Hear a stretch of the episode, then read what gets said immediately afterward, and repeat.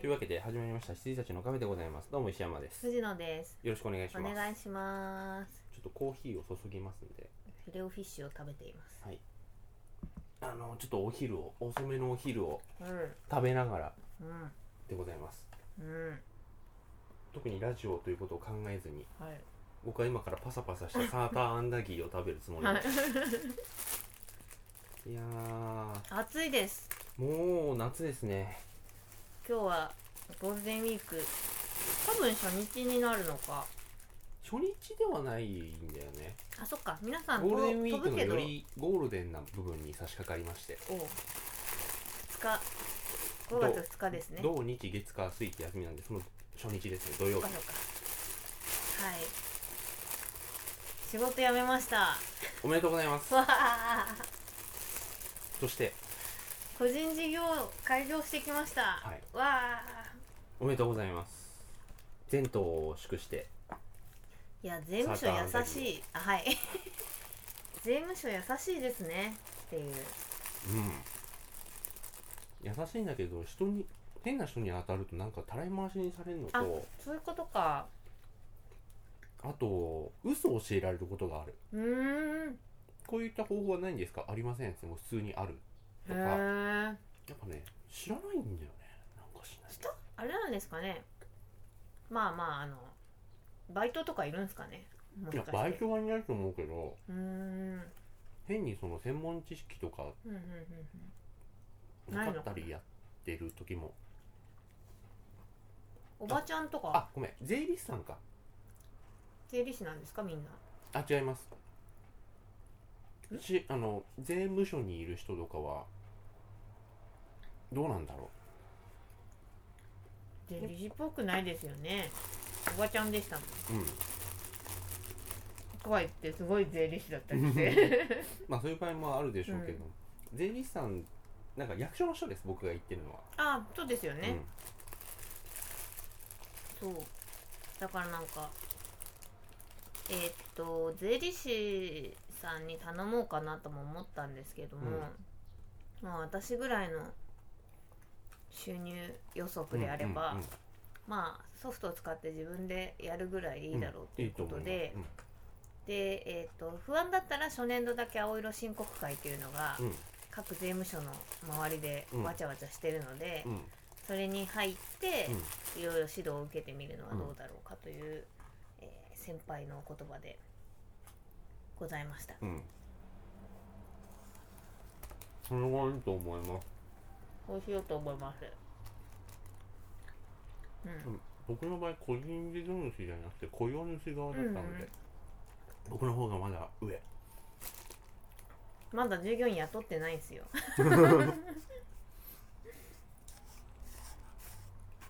はいはいこの場合と、うん、起業してしまいましたからね登記してしまいましうたんうのんで、うんうんうんそうですよね、これはちょっと怖いなということで、うんあの初年度だけ税理士さんはつけましたけどね、うんうんお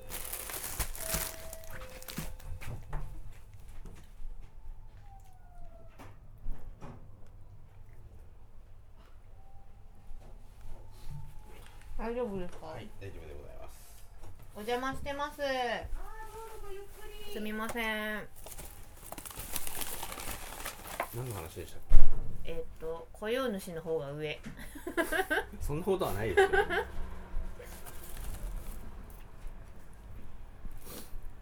はい、はいそんなわけで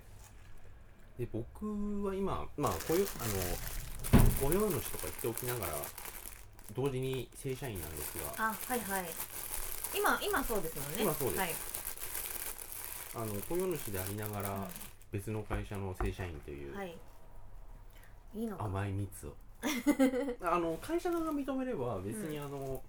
個人事業主であろうが雇用主であろうが起業してようがへえただ会社の場合はどっかの社長を正社員に雇い入れるってあんまないじゃないでうすか、んあんまないってだけです、うーんで僕の場合はその今起業してると言っても開店休業状態なので特に面倒くさいこともないし、いいなぁ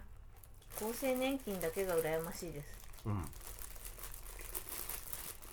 どうしようかなと思ったとこですそれはでも普通に保険商品としての、あそうですそうです、うん、年金をなんか一般の保険で、うんまあ、個人年金みたいにするか、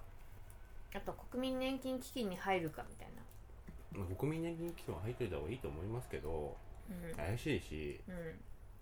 うん、なんかわちゃわちゃなんか文句言うのも言われるのも面倒くさいから、うんもうちゃんとしようと思っただけでなんかただ私なんだろう一生これでいけいくことないとうんうんうん思うんうんでまあ3年とか5年とかだったら入んなくてもいいかなとか思っちゃったりもしてますでも保険会社の個人年金は入っといていいと思いますよ、うんあそう石山さんがそう言ってたのを覚えてるので、今調べてますうん、あとまあ僕がひとなんかこう間違った情報を伝えてもあれなので一つだけはい言っておきますけど、はい払い済みで調べてください払い済み、うんあはいわかりました払い済みで調べるといろいろうーんお得でございますへえわかりましたありがとうございますはいまあそんな感じでよくわからない大人の会話じゃないですか ちょっとそうなんですよあの最近僕も32になりまして、うん藤野さんも多分31になりまして、はい僕なんかもうすぐ33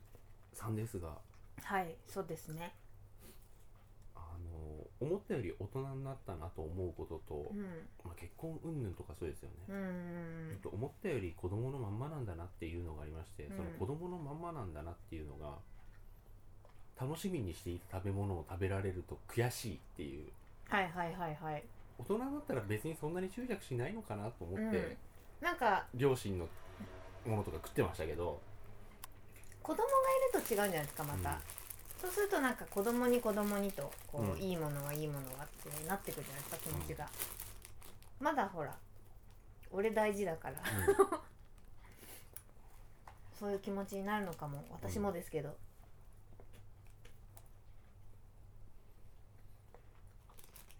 成長しないところは成長しないですね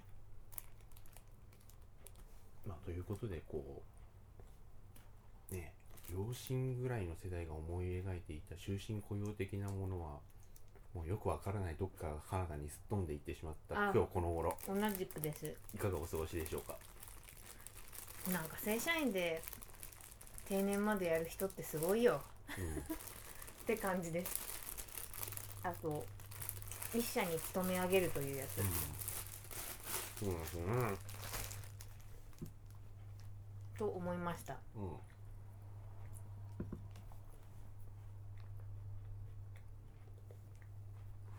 でもなんか、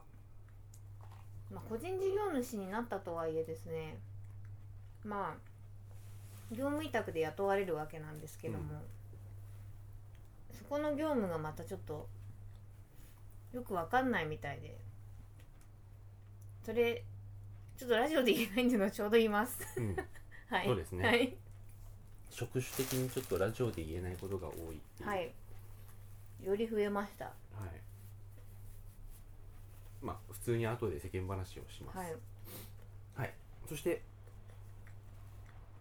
藤野氏はい。お、アップルウォッチじゃないですか。はい胸の高さから落としてくださ いいよ。やそれを聞いてあなんかドア入る時とかガンってぶつけたらもう割れてそうと思ってどうですか、どうですか。あの僕から言うと肯定的なものしか多分出てこないと思うんですけど、うんうんいいですよ何ができるんですか。えーと大きく3つはい。えーと iPhone の通知を腕で受けられるうん。だからバッグの中とか入れて出せない時とかもうんうんこっちでつ代わりに通知は受けられると光るって感じなんですか。いやえっ、とね振動ですあ、へえ、すごいいいね、それう。ん、しかもね振動も今まで上に巻くタイプのウェアラブルデバイスっていうのをいくつか買ってきてたんですけど、うん。あの G-SHOCK のとかもうんうんうん買ってましたけど、あれって本当に震えるだけなんですようんね、でそうするとね意外と気づかないんですようん。へ震ええ。たの普通に歩いてるとなんだけどそうこの Apple Watch チの震え方って震えるんじゃなくてなんかね叩いてくるのうん マッサージ効あ果ー的なそうそうそうそうへそうーそうト本ン当トにントントントントンっていうそうやつそうそうですかトントンってなんか手首叩かれる感じなんですよ、だから気づきやすくてすごいなと思っうーんたまあ一つはだから iPhone からを受けられる、で二つ目がえっ、と対応しているアプリはい例えばなんだろう SUMO とか対応してるんですけど、はいあと JAL とかうんうんアプリを iPhone に入れてると勝手にこっちにもあの Apple Watch の方にも Apple Watch 用 SUMO とかが入って、えー、とまた iPhone のやつとはまた違うことがへえっていう感じですねそこでこう見るって感じなんですかうーんただこの2つ目の機能に関してあんま使わないなと思いましたうーんあのそうですねやっぱりね操作は指でやるっていうのはしづらいのでそうですよね小さいしなのであんまりここをタップしてなんかスうんスライドしてとかそんな感じの使い方あんましないかなとうーんで3つ目はい時計が見れるえそれ機能のうちに入るんですねあのーこの時計ね今はまだそんなに種類がないんですけど、はいあのねえまあ今こんな感じですよね、ん、なんかねああはいはいこんな普通のとあのーあアナログ時計、うんで今使ってる、はいなんかいろいろいろいろあの温度うん天気、とかいろいろはい表示されてるやつ、あとシンプルな文字盤、はあとなんか3種類ぐらいあるんだけど、はいこの蝶々が動いたりあなるほどね、うんはいはいするやつはい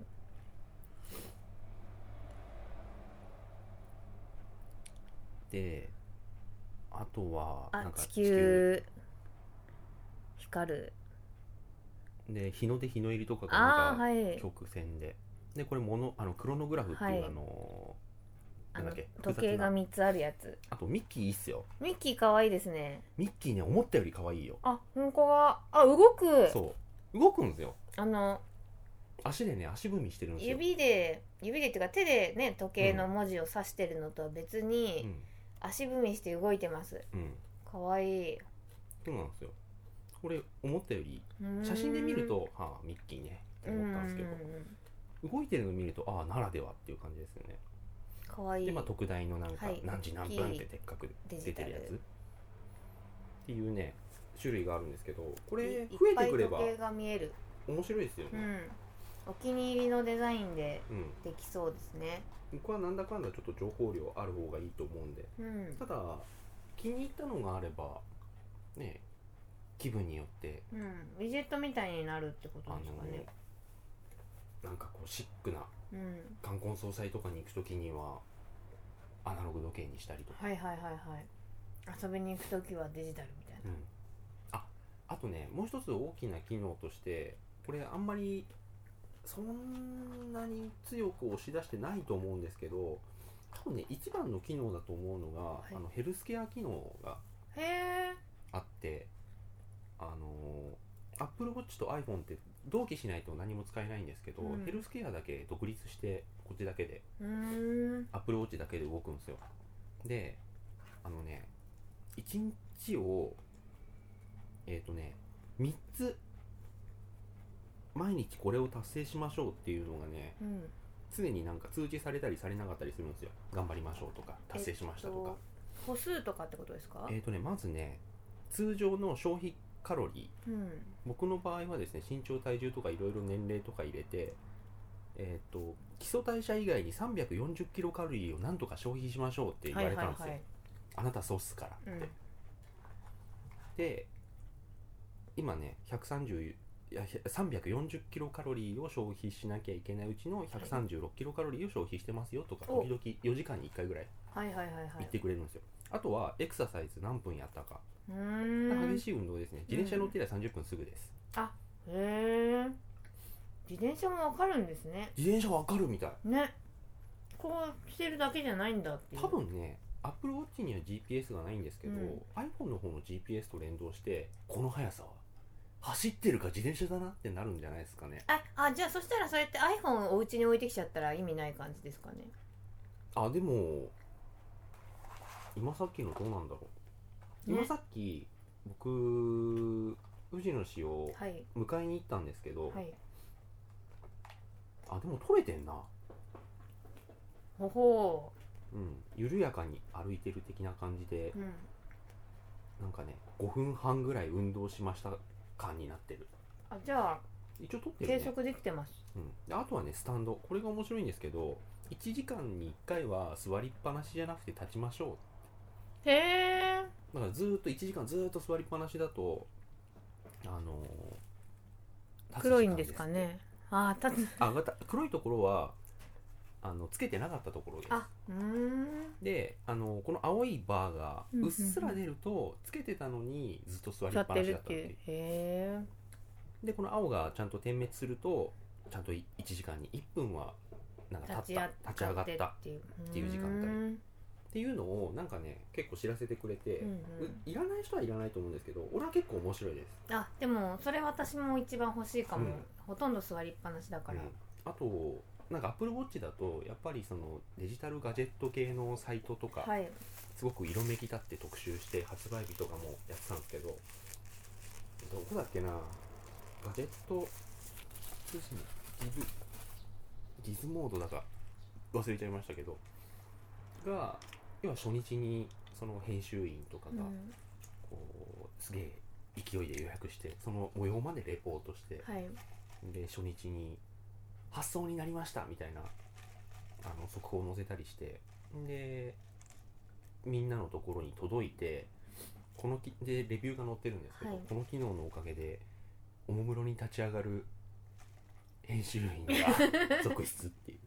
ああだって立つ時間ですって言われるんですもんね、しかもその毎時0分から59分まではい普通に立ってれば何にも言われないんですけど、うん50分になってもまだずっと座ったままだと警告してくるんですよ、へあなたこえの時間座ったままですよとうん、だからね多分みんなね50分になると立ち上がるんじゃないでしょうか、あーでもいいですよねう気づかなければ半日座りっぱだよっていうことはありますもんね、へん、だからなんかこうトイレに行ってみるでも手を洗うでも顔を洗うでも、タバコ吸いに行くでもいいんですけど活用にはなりましたえね、うんというヘルスケアのであと、うんうんあの裏がですねなんかライトっぽくなってるんですよこううーんこれなんだろうと思ったらこれ脈拍取ってるんですよへえらしいよ個人情報じゃないですか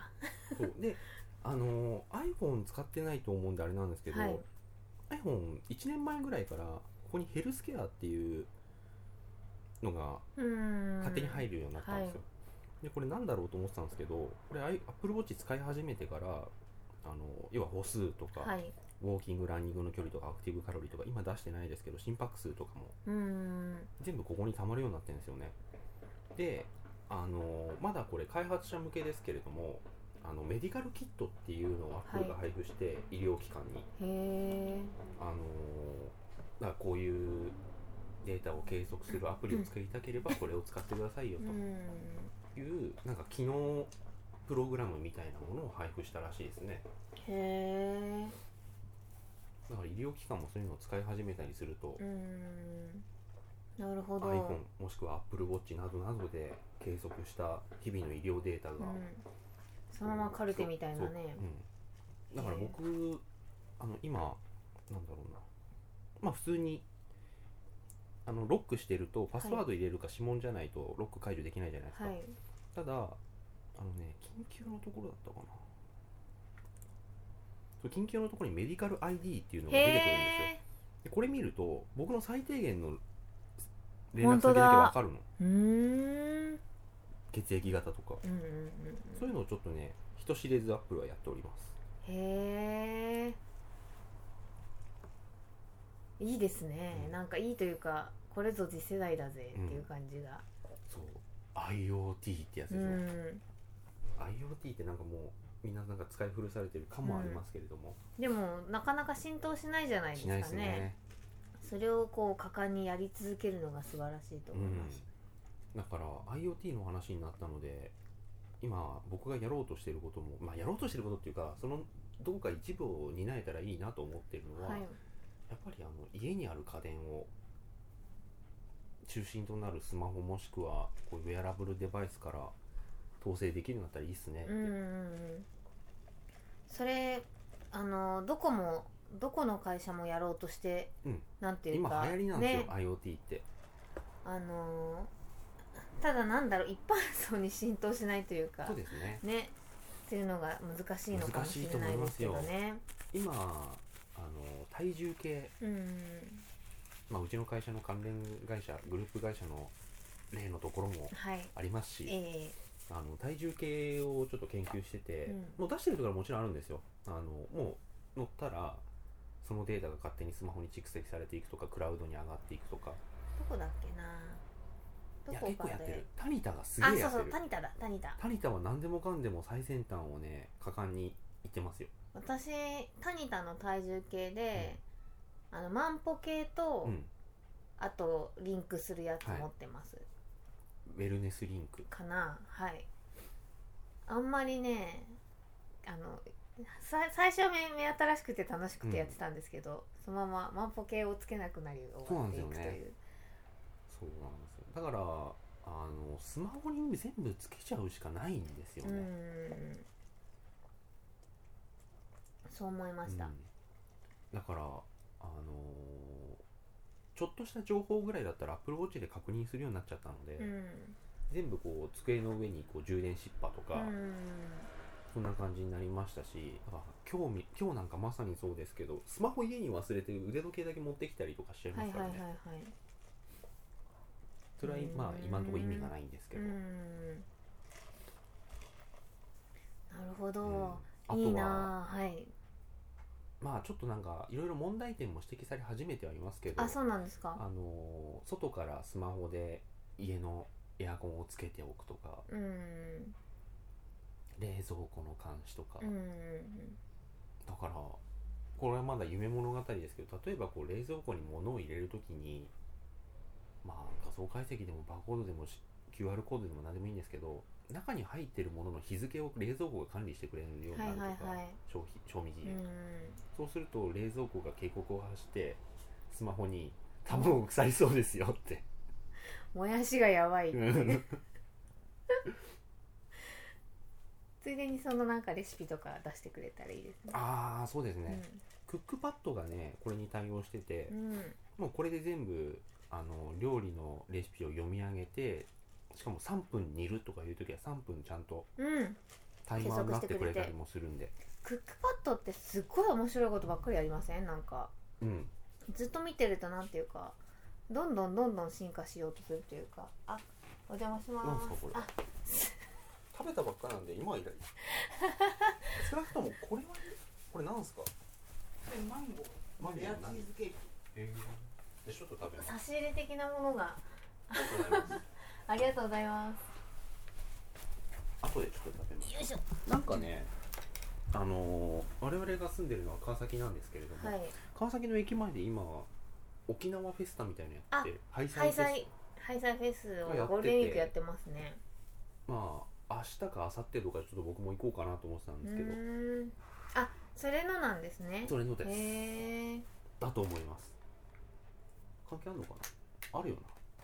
まあでも屋台的なものもねうんいろいろあるみたいなので、はいチネチッタの方ですけそうです、はいあへえちょっと後でいただきますはい何の話をしていたんだ IoT だはいそうであのねテレビもこの IoT を調べるようになってからこのテレビのあのソニーのテレビですけうど、んのあの説明書とか設定とかをちゃんと見てみたんですけどはい今いろいろやってるんですねはいはいはいはいはいまず人がいない時勝手に切れる機能ってあったあああのエアコンのやつとかねあエアコンそうですよね、はい、はい、あと近づきすぎアラームお子さん向けのへえがあって近づきすぎるとなんかピッコピッコみたいな近づきすぎだよみたいへえ離れるバカっていうのが、へえな目をる悪くするからねっていうう、んうんうんはは っていうやつが確実に一人しかいなかったネズミが出てきましたけど大丈夫ですかとか、はいそうですうんうんうんなんか各種センサー実は積んでんだなっていうう、ーんそうなんですね、いやー便利になっていきますなどんどん、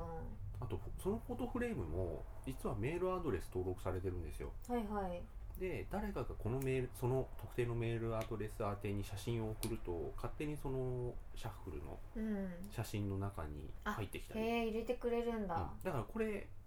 田舎のおじいちゃんおばあちゃんにプレゼントするにはもってこいですよねなんだっけそれどっか知ってます、うんなんか本当にその宣伝文句でやってた気がしやまするやるあやこれ au au かななんですよあで au とソフトバンクどこも全部やってますあそうなんですあねんま流行ってないだけですもう田舎のおじいちゃんおばあちゃんも別にわかんないですもんねもうさあもらったところで、そうだねでねこれね au のやつすごいのはあのーその管理サイトみたいのがあるんですよ、うん一つ一つそっから設定全部いじれるんですよあのへえあ遠 Firefox と遠か隔でできるという Google ことで Chrome すとねかブラウザでうーんだからそれは本当におじいちゃんにあげるようだよね、はいはいはいはいそうですよね、うん離れてシるャッフルからうんただのリピートとかあ と自動的に起動する時間、自動的に消灯する時間とかまで、は全部外から設定できるへえすごいそれなんかこっちがすごい頑張ってややっちゃいそうですうんね、、やってあげちゃいそうですよね。でなんか、へあの au クラウドえはいあの電話番号とかを一時的に記録しておくように、なんかクラウドが au の専用のうんあるらしいんですけれども、そこに写真貯めておけばそこの写真をへえ勝手に表示して、で通信料が完全定額の950円なんですよ、うんあじゃあ月額でうん1000円ぐらいかかってるっていうことなんですね、まあ1000円ぐらいだったらねっていう気もしなくもないうんへちなみに本体0円でした今これより新しいあのテレビも見れるえ、うん、フォトフレームそれテレビじゃねっていうそうですよのねが集まりされてて あの進化してったらそっちになっていく戻っちゃったんですけどうん、あれは俺あのヨドバシで突っ込んだもんはい これテレビじゃんっ違うてこれフォトフレーム U2 っていうんですよ、あのフォトフレーム U っていうのの、はいまあ、第2弾ちょっとバージョンアップしたバージョンで、でこの上のやつがフォトフレーム TV っていうんですけど、うんこれはもうフォトフレームじゃな くて TV だよね TV って TVWith フォトフレームですよね、うんもうねでもね、へー僕もわかるんですよなんかね最初テレビでパソコンでやるほどでもないちょっとしたものとかをはい iPad でやりたいと思って買って、iPad でフォトフレームとかを常時表示させたりして、ついでにトルネとかも見れたらいいなと思うんですけどそれもうテレビだよそねうってそうそう思そっうてくそるんでうすよ。そうですねうんへえニッチをつけまくってたら売ってっちゃうんですよね。戻っていきますう ね、ん、そうなんですよだから、うんあのーかゲーム機はいもう次あたりそうなってもおかしくないかなと思ってるのが、うあの PSP GO んはいはいはいあの時代に先駆けすぎはいてしまって、なん全く流行らなかったあはい、はの、い、悲しき私ですら買わなかったというあのプレイステーションの歴史の20 25周年でしたっけ、はい今年だっけなアニバーサリーなんですよ、うんそのアニバーサリーの特設サイトからも消えていたっていう、 そうなんだ見てないですけど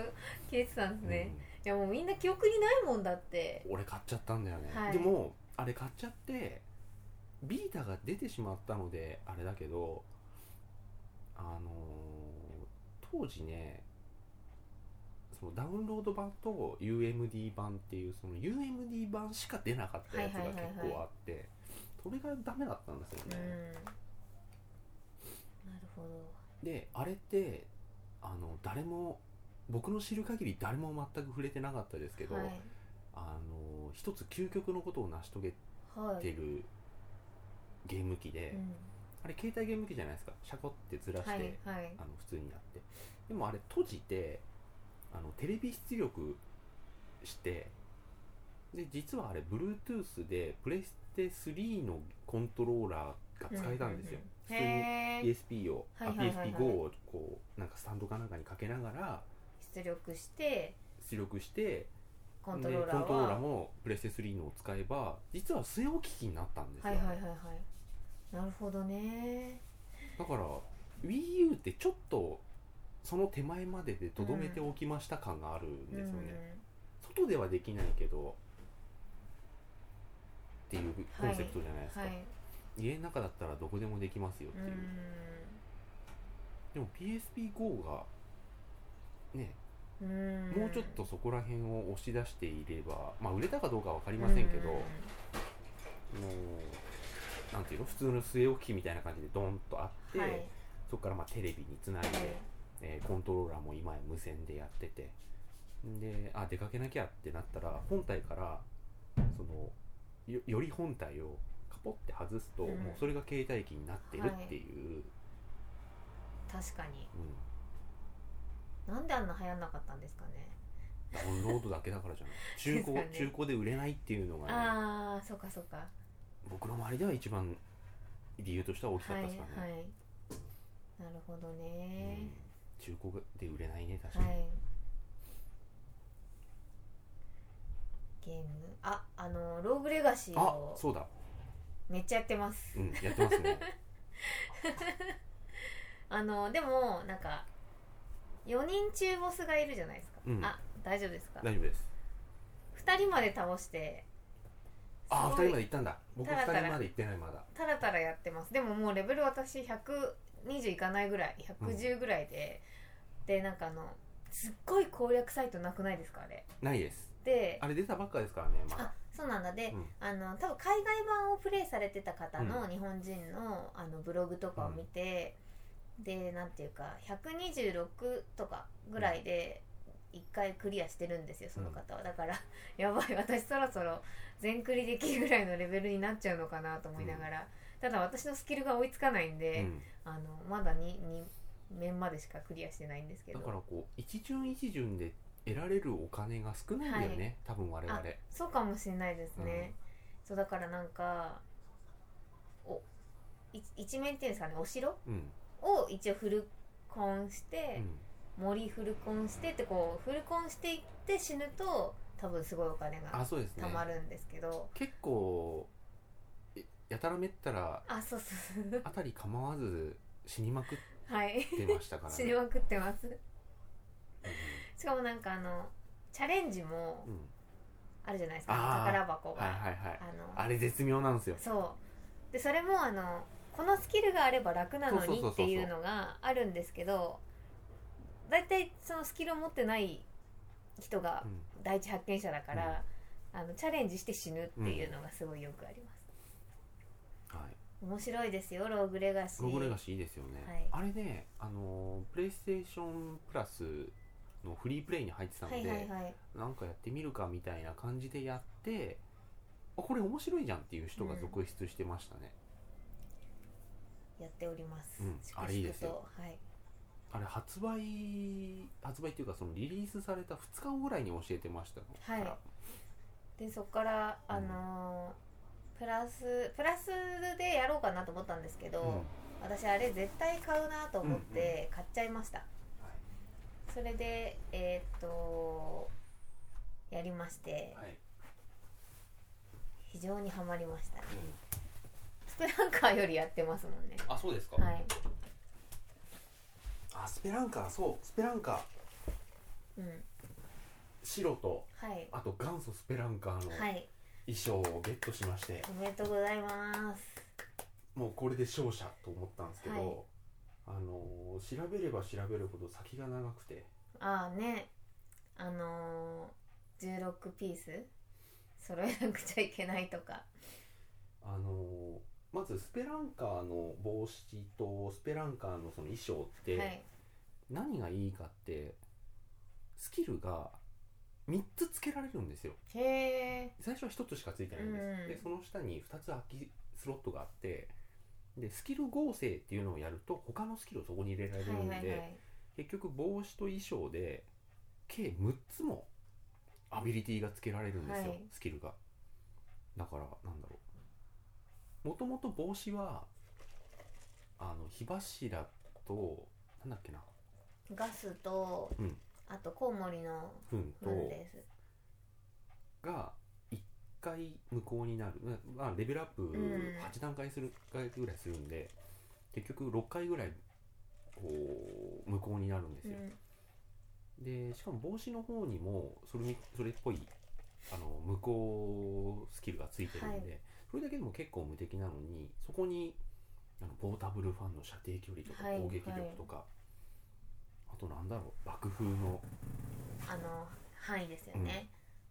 あととかエネルギーゲージ、爆弾の量とうん、量は別にいいんですけど、うん、エネルギーゲージ欲しいねと思ってうーんでそれが計6つつけられるわけじゃないですか、はい、ヒャッホーと思って、うん、これで最強を目指してやるぜと思ったんですけどそもそもスキル合成するにはそれをマックスまで上げなきゃいけなくて、はいはいはいはいあの星4の上がらなさレベルのはいはいはいはいしかも星4あのなんだっけレベルを上げるためにはあの琥珀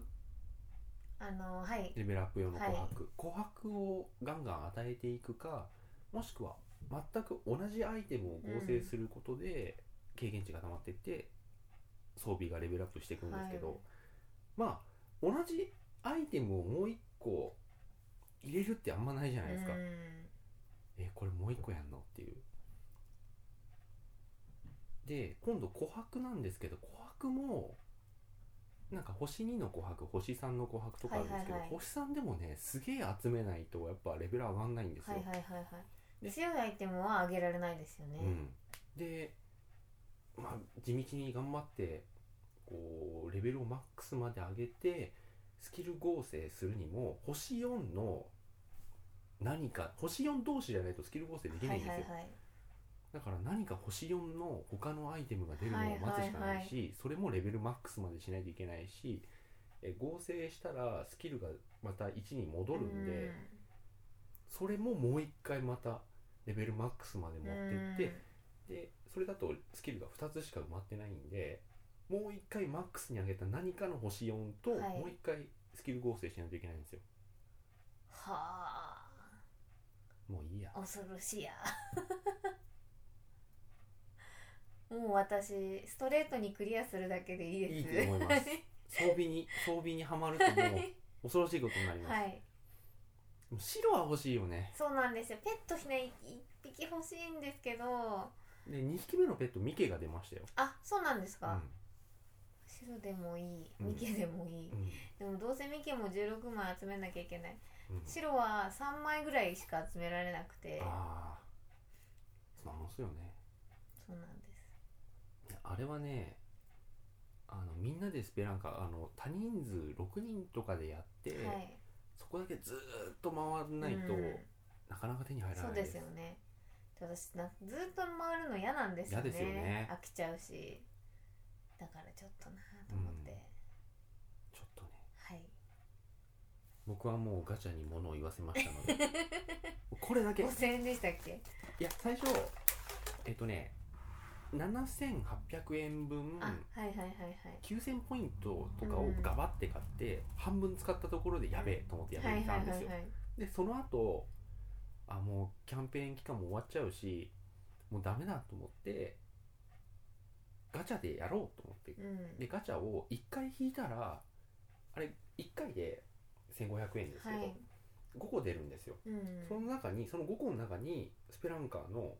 帽子と衣装がデンって入ってへえたのなあと思ってラッキーっつって、うんそんな感じでございましたよかったですねでも最後に出てそれ、うんでその後にもまた7000入れて、はい白